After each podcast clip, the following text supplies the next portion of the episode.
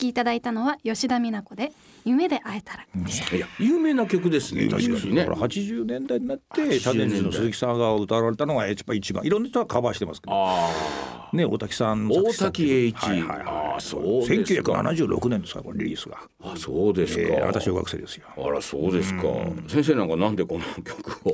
最近またちょっとね、ええ。聞いちゃってね、ええ。やっぱりいい歌だなと思いました、ほうほうほうほうね若干のそういうう夏メロみたいなものをお聞きになる。そうですね。やっぱりね、あのなんかあのあなたは私から遠く離れているけど会いたくなったらまぶたを閉じるの。ああちょっとなんかこれずっと遠距離恋愛のなんかね、はいはい。なんかああいう軽い感じだから、はいはい。お気楽な歌だなと思ってたんですよ。はいはいはい。はいでその先転調してねえ「遥かでそよそよ、ん。右の方をなで、うん。あなたは私の元へかけてくる」とあるんですよ。で「夢で会えたら素敵なことね」っていう続くんですけど、そんなお気楽な遠距離恋愛じゃないかななんか。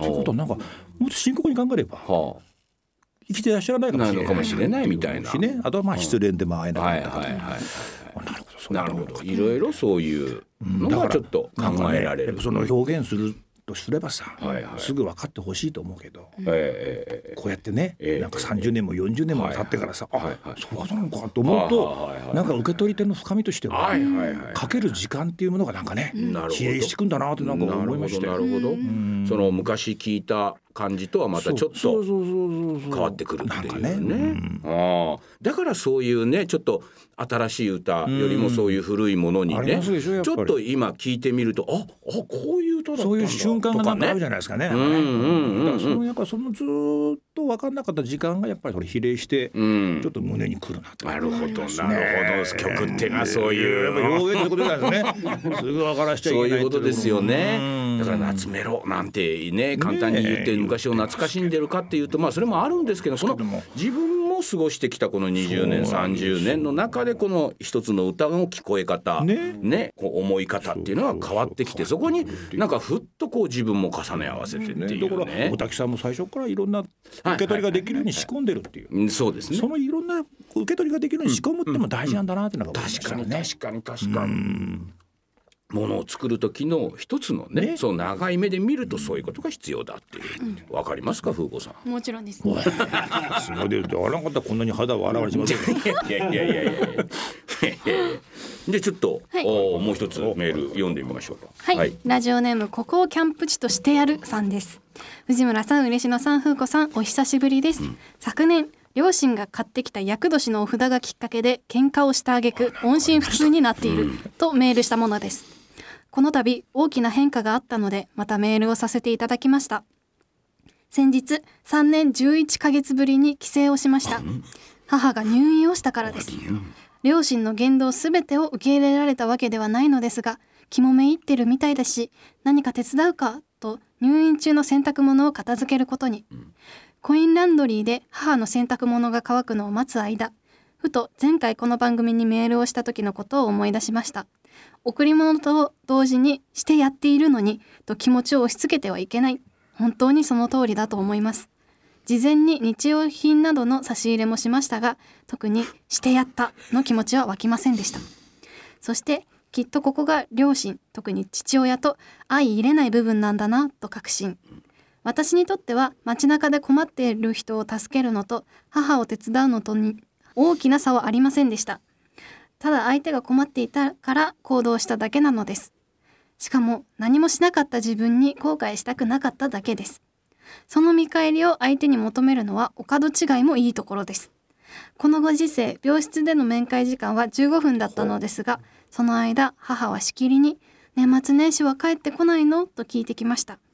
やっぱり父の言動はどうしても受け入れられないのと父は父で私の顔を見れば機嫌が悪くなることは確実です。いくら帰ってきてと言われてもさすがにそんな面倒はごめんです。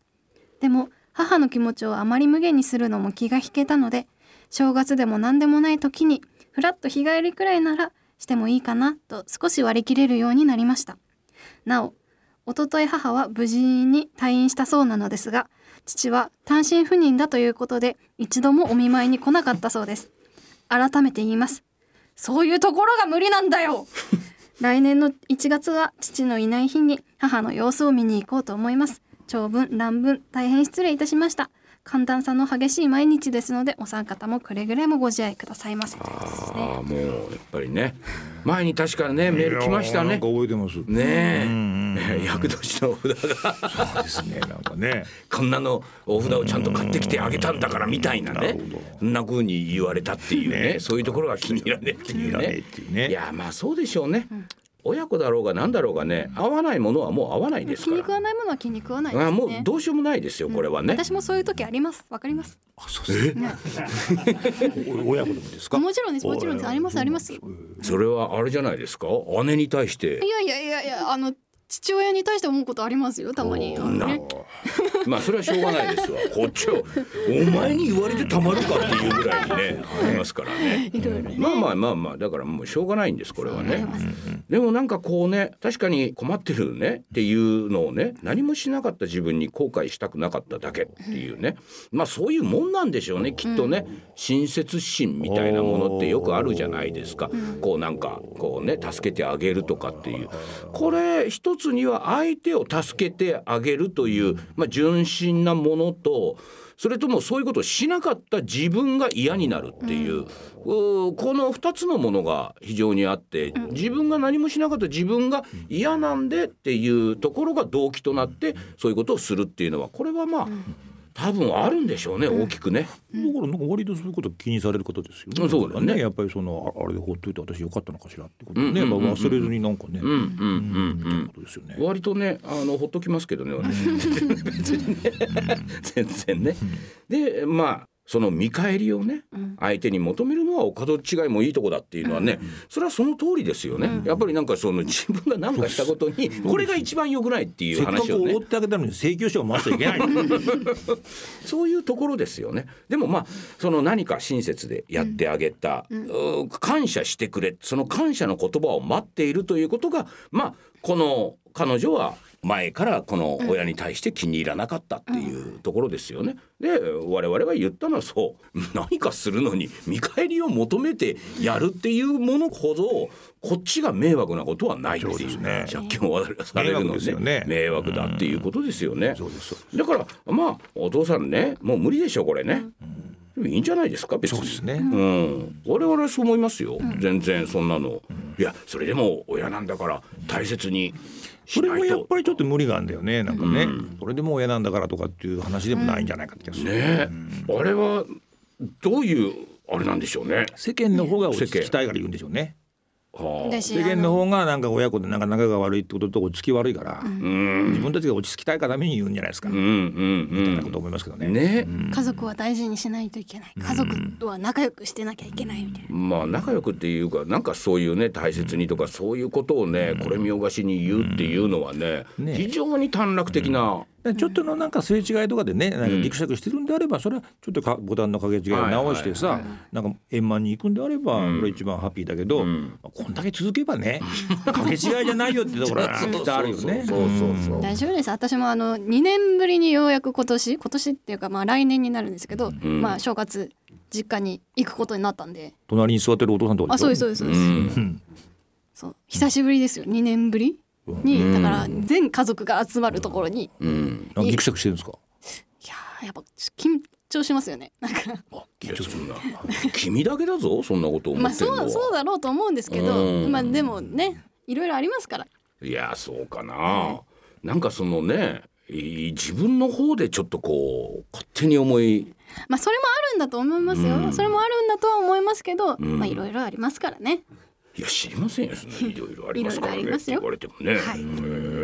まあそういうことでまあこのここをキャンプ地としてやるさんはですね、うちの、えーこのラジオにですね、また穴にですね、また思いをそうですね。打ち負けたっていうことですよ。そういうとこは無理なんだよ。いいですね。今大きくく大きな穴に。大きく穴に、えー父親に対する思いを。いやもうそれはもうもう何でもかんでも言ってもら言ってください言ってください。呼んでも帰らな穴ですから まあその気持ちはねそうです2023年に置いていきましょうそうでございままあまあ来年も変わんないでしょう。まあそりゃそうですね。まあそういうところで、まあ父がいない時にね、まあちょろっとね、あまあいいで見に行くかぐらいで全然お母さん帰ってきていいんじゃないですか。お母さんもちょっとね病弱になってね、少し気持ちもねちょっ、とね。あの弱気になったんでしょうこれね多分ね。被害だってはいいかなと思ったいいえ帰ってこないのなんて言われてるぐらいだったらねやっぱりちょっと若干気弱なぐらいがいいですからねこういう時はね。先生も風邪ひくぐらい言っ。そうですよね。じゃあこういう時はちょっと多少ねあの洗濯物ぐらいしてあげたってそれ一番いいことですよ。はい。じゃあちょっとまた曲いってみましょうか。はい。二曲目はラッドウィンプスで夢灯籠です。どうぞ。お聞きいただいたのはラッドウィンプスで夢灯籠でした。いやこれ君の名はの、はい、あのアニメーションのね、はい、曲なんですけど。なるほどなるほどなるほど、はい、聞いたことあるこれ確かにね、はい、私もよくこれやっぱりあの良かったですもんこの映画ね。牛先生いまいち乗らなかったってだから電車に乗り遅れたんじゃないですかね乗り遅れましたね完全にね。ずっと最後まで乗れなかった。俺の乗ってる電車と違ったんだろうね。あ思い描いていた。そういうことありますよねそういうことあります、ありますあります。そうなんですよね。ありますあります。今回なんでこの曲選んだかっていうと、あのまあ今回も3人それぞれ曲を出してもらったんですけれども、あのまあ藤村さんの次、流す曲が、ドリカムさんの曲なんですけれども、であの嬉野先生の先ほどの曲が夢で会えたらっていう、うん、夢っていうタイトルともうアーティストの名前とドリーム夢っていうのがあるかなと思って、その夢つながりでちょっと選んでみましたっていうね。何にも考えてないでしょ俺。俺何にもそのこれ夢つながりだなって思ってドリカムの曲を選んだわけでも何でもないんですよ。私はあの候補がね我々先に二つ出たから出たから。ふーちゃんはそれなるほど。そうですか。そのもうもうもうもうもう。答えなさいあんた。そうだよね。そういうところはあるんだよね俺にね、そういうところあるよ、他人のところを「あそう」なんつって。一つも聞きやしない、まあ別になんかねあの先ほどみたいにそういうところが無理なんだよとは思わないですけど。それはねあの同時賞の中でもね、あのみんな言ってます彼そういうとこあるよね 他の三人言います言います言います言います。言います。しょうがないんです私。それ本当に自覚せずにやっちゃってるんでね、よくない。しょうがないです。でもこれ直しようもないですから。そうですうん、そのそのたびに「あすいませんそうでしたか」っていうぐらいでぐらいでね。これも真剣に謝ってないっていう。謝ってない。それはもう。うん。ね。ちょっとこうお悩み相談、はい、ちょっとございますんでね、うん、ちょっと行ってみましょうか、うん、はい。ラジオネームリエゾーさん。藤村さん嬉野さん風子さんこんにちは。だいぶ時間が経ってしまったのですが9月の富山のキャラバンに参加しました、うん、古澤さんのステージの時に藤村さんが最後ステージに上がって気持ちよさそうに君の力を一緒に歌われていたのがとても思い出に残っています。久々にキャラバンに参加したのですがとても楽しかったです、うん、さて今日はお悩み相談でメールしました。最近ファンになって数ヶ月の、えー、芸能人の方とイベントで直接対面できる機会があったのですが、直前までいろいろ伝えたいことを考えていたのにいざ目の前にした時に一言も言葉を発することができずとても後悔するという出来事がありました。周りのファンの方はちゃんと自分の気持ちを伝えていてそれに対して笑顔で対応されている姿を見たことで余計にへこんだのかもしれません日常生活でも言葉を選んでしまうというか自分の言動に対して自信が持てないからだと思うのですがはっきりと意思表示ができなかったり会議の場で活発な意見を求められてもうまく自分の意見が言えなかったりしてモヤモヤすることが多いです。相手にどう思われるかを気にしすぎてしまうというかこんなことを話したら変だと思われないかなとか気分を悪くされないかなとかこういった思考の悪い癖はどうやったら直すことができるのでしょうか？特に芸能人の方に対しては好きです応援してますという気持ちを素直に伝えたいだけでそのまま伝えればよいのだと思うのですがそれができずに困っています。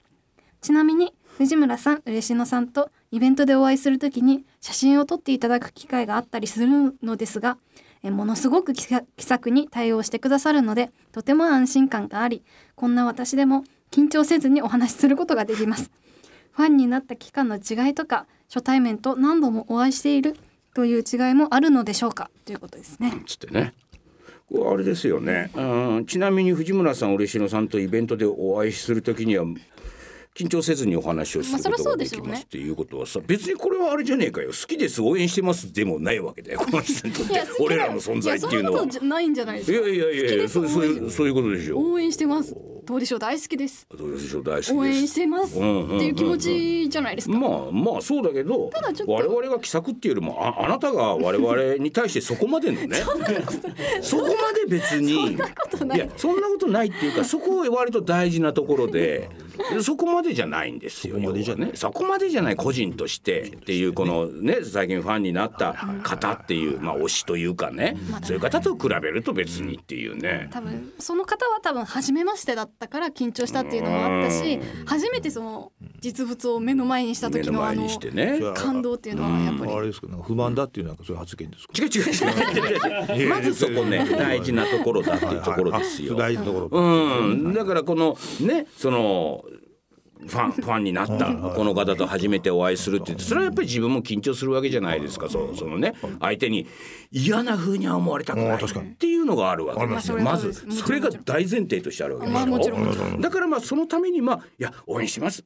あなたのことをいつも大好きで見てますっていうことを伝えたいわけでしょ、でもその前に嫌な風に私が思われないっていう、ここの中に自分のバリアみたいなものがあるわけじゃないですか。うそれはもちろんあるまあそれが言葉を出しにくいっていうふうにさしているっていう。だからこれはあんたが勝手に自分でバリアを作っているっていう。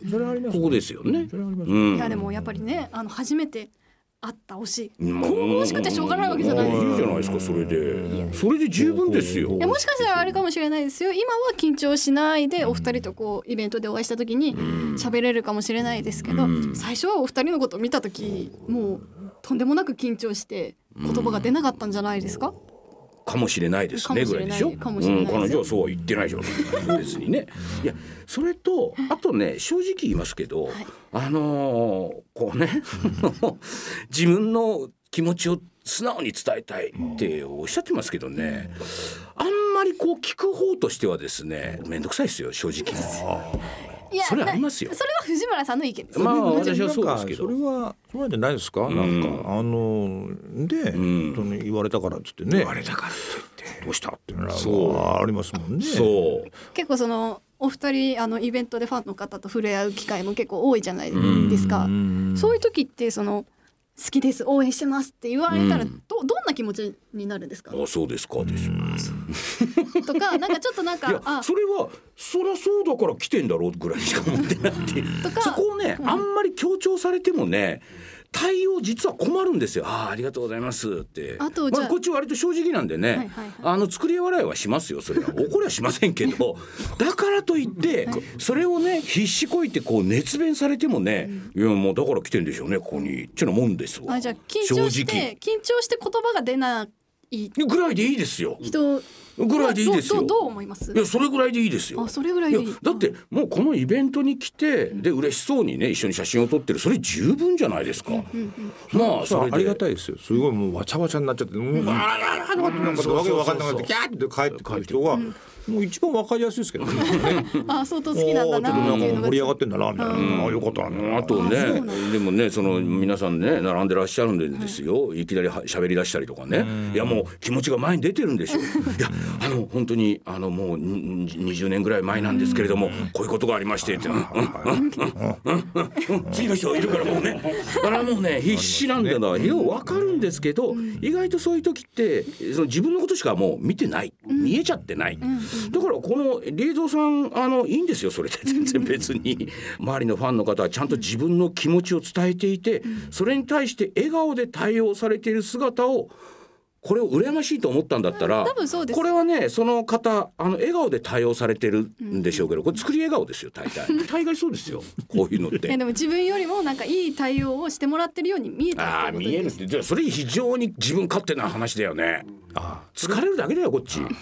それ。それはあるんじゃないですか、やっぱりねなんか自分勝手なところっていうのは人間にあるわな、あるあるある。うん。だからなんか俺だってやっぱりねずっとねその若い頃からこの方ね、それ好きなねそういうなんか人がいればさ芸能人とかね、文化人とかいればさ、やっぱなんかちょっとこう仲良くなりたいと思ったりするじゃないですか、やっぱこっち向いてほしいと思うじゃないですか、そのでも好きだっていうことだけの場合もあるんですよ、はいはいはいはい。特に何か話したいことあったっけかっつって。ああそうですそうですそうですそうですそうです。でだからだからそういうことなんですだからだから本当心に何か話さなきゃいけないっていうことがある場合は多分会話できると思うんですよ。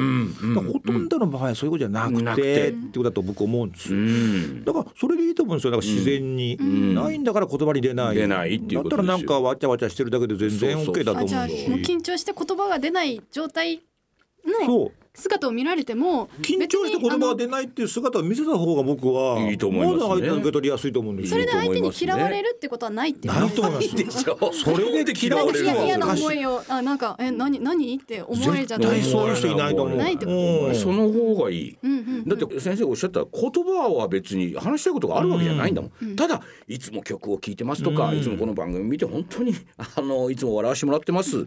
だけなんですよ、言いたいことは、ね。あとだんだんだんだんねその結局自分の話をじゃあしなきゃいけないのかってこう、どんどんどんどん今度自分の話になっちゃうわけですよ。聞いてるこっちとしてはいや知らねえけどっていう のがだんだん芽生えてくるからそっちの方がよっぽど相手に悪い印象を与えますよ。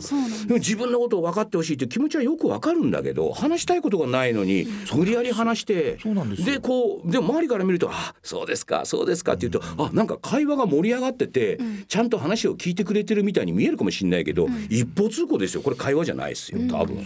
相手にとって振動を与えてるだけで大していいことはないと。だから言葉を思いつかなかったら何も言わない方が、言わない方がいい自然だから相手も受け取りやすいと思いますけどね。あとはもう絞り出す好きぐらいですかね。わかんない好き好きって言われてもねみたいなことあるんじゃないですかね。ありますよね。でそれは顔見りゃわかるんじゃないですか。いや本当相手嬉しいですってこれから頑張ってくださいねって言うだけで十分。だからこのリエゾーさんどっちかっていうとそういう自分の何かっていうものを相手に伝えなきゃいけないんじゃないのかっていう先入観が強いんじゃないですかね。それなんか礼儀なのかなって思われてるっていうところになんかね、うん、自分もうちょっと無理した方がいいんじゃないかとかっていうふうなことになってる。から、それもやっぱ自然じゃないのでそんなことは考えなくてもいいんだ考えなくていいですよね。こんなこと話したら変だなと思われないかなとか気分を悪くされないのか今風子さんが言った通りじゃないですか。いや何にも喋らずにね。いや本当にあの相手嬉しいですって言っただけじゃね、なんだこいつって思われるんじゃないかって勝手に思ってるっていう、違うよ。それで十分だよ。もしだらだらと喋んなって後ろも使えてるんだからっていう感じよ、本当に、だからあれじゃないですかね。私とか会ってる時はものすごく気さくに対応してくださるのでって私も緊張せずにっていうか、あなたは我々の前では多分「ああ水曜どうでしょう」のあれが面白かったですとかね、多分そういう話を普通に言いたかったから言っただけでしょう。それ以外のことで別に話す必要はないっすよっていうね。会話をわざわざ自分の思うままに進めようとしない、うん、なんとかねこの人自分の思うままに進めたいと思ってるんですよずっと。それは大泉とか我々のね仕事とは全く逆のなりますよ。確かにね。我々は会話だとかではないですから、言いたいことがあったら言うっていうことですからね。それまではやっぱりもう弱としてね、出してます。出してる。道が見えたら喋る。道が見えたらいいね。喋りたいことがあれば喋ればいいっていうだけだから、会議の時に活発な意見、ないんですあなたには意見が。はい他の人は活発にしてるようなだけで中身ないんです、それは言葉が出ないのは当たり前です。あなたは言葉を出していない自分っていうものが他から見られてる時にサボってるように見えるとかあの人は何にも言わないっていうふうに見られてるのが嫌なだけで喋りたいわけじゃないんですっていう。そこは正直になった方がいいですよってことですよね。私二十歳の時にですね、えー、黒澤明さんがですね、えー、あの影武者の撮影をしてたロケに行ったんですよ。はいはい、それでなんかもうすごいもう人だかりになっちゃって、えー、でしばらく撮影がなんかはけて、人もいなくなった時にたまたまですね黒沢監督はですね、ええ、近いところにいたんですよスタッフに囲まれて、しかし私もですねやっぱりね、うん、あのまあ、中途半端な年齢ですから、うん、いやそういうなんかね寂しいことをしたらね黒沢監督によくやってもらったら、あります あるでしょ？ありますでもなんかどんどんどんどん去っていく背中が、はいはい、それはそうだ。いかんと思ったらなんか違ううち駆け出しちゃっててなんかパッつってなんか「うん、すみません。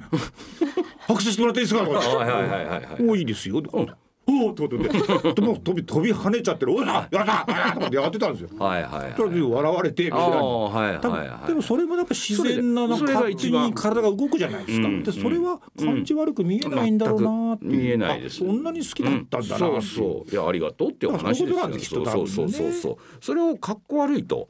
多分そういう人が見た時にじゃあリードさんはねあんなになんかね失礼だねって思っちゃう人なんです多分ね。それは違いますよと、うんうん、本当にこの人は嬉しくてもどうしようもなく駆け出してただ握手だけしてくださいってそれで自分の気持ちがもう嬉しくなっちゃって飛び跳ねるように帰っていったんだそれは微笑ましいじゃないですか。っていう風景に見えるような気持ち心持ちにあなたはまずなれば十分そのファンのねそんな集いでも何でももうちょっと自然に。リエゾさんもそんなに無理してね無理して。言葉が出ないのにね話しかけなくてもいいですよっていいんですいいんですいいんです。ええ後ろも詰まってるんです詰まってるし詰まってるんです絶対いますからねイベントでこうやって流す方いらっしゃいますからね。そういうことですね。はい。ということでじゃああの最後の曲いきましょうか。こちら藤村さんのリクエスト曲ですね Dreams Come True でメガネ越しの空どうぞはい、お聞きいただいたのは Dreams Come True でメガネ越しの空でした。うん、これ別にシングルでも、はい、爽やかな感じまあ、爽やかなんですけどね、あの福子がさっきね曲の間に言って、いやよく車の中で流れてたわ。車の中で聴きそうな曲車の中でね、ドリカムのアルバムをね、生も聴いてる中でね、一番好きな曲なんですよ。そうなんです一番好きな曲な曲なん歌詞も？歌詞も。あら。これね。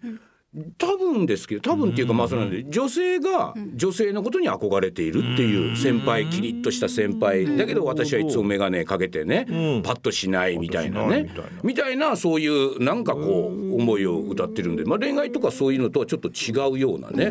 なんかそれがね非常にねあのなんかねいいんですよ。あなたそういう女の子好きですよね。なんかねいいですね。そういうふうになんかうじうじしてるわけじゃないんだけど結局自分があれなんだみたいなね。なんかそういう憧れているっていう、なんか自分がもう一つ、まうんなんか前に行く手段ないだろうかっていうようなね,、だからついあなたのことを見てしまうみたいなね。あそれは切ないっていうかね、もう人間として全然ね当たり前にいいじゃないのっていう。だからそのうちの次女もこうやってほしいってなんかハリウッドね。こうじゃねえっていうぜでやっぱり苛立ちがくるんだもんね。そうそうそうそういやいや苛立ちまでは。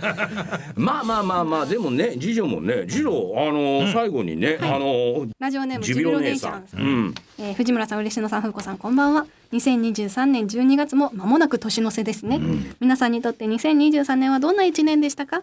私にとっては浜松どうでしょうに参加できて嬉しかったです。2024年もいい一年にしたいですね。ということなんですが、風子さん、あれじゃないですかね、ちょうどちょっと前にね、あの鴨鍋かなん。かのね、動画を YouTube でね、まあ二人で鴨鍋を鴨鍋を食べられた食べられたっていう、あれをでね、随分とね、あの評判もね、割と好評だったって聞いてますけど、いやそれはね画面を見ててね思いました、あこの娘さんあのなんか変な嫌味ないなと思いましたね。喋り方とかその反応とか。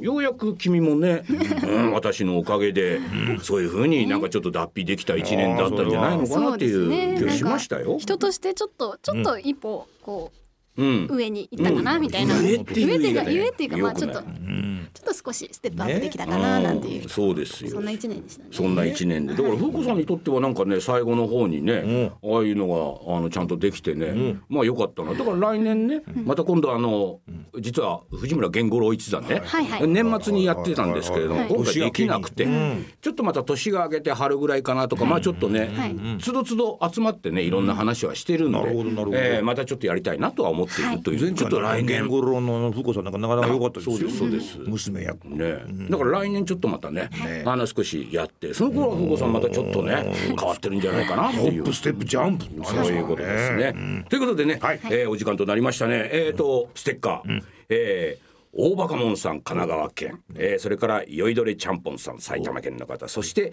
マシャニャンさん栃木県の方。こちらの3名様に、はい、えー、来年もねいい年にしてほしいということでねステッカー、うん、えー、差し上げますと。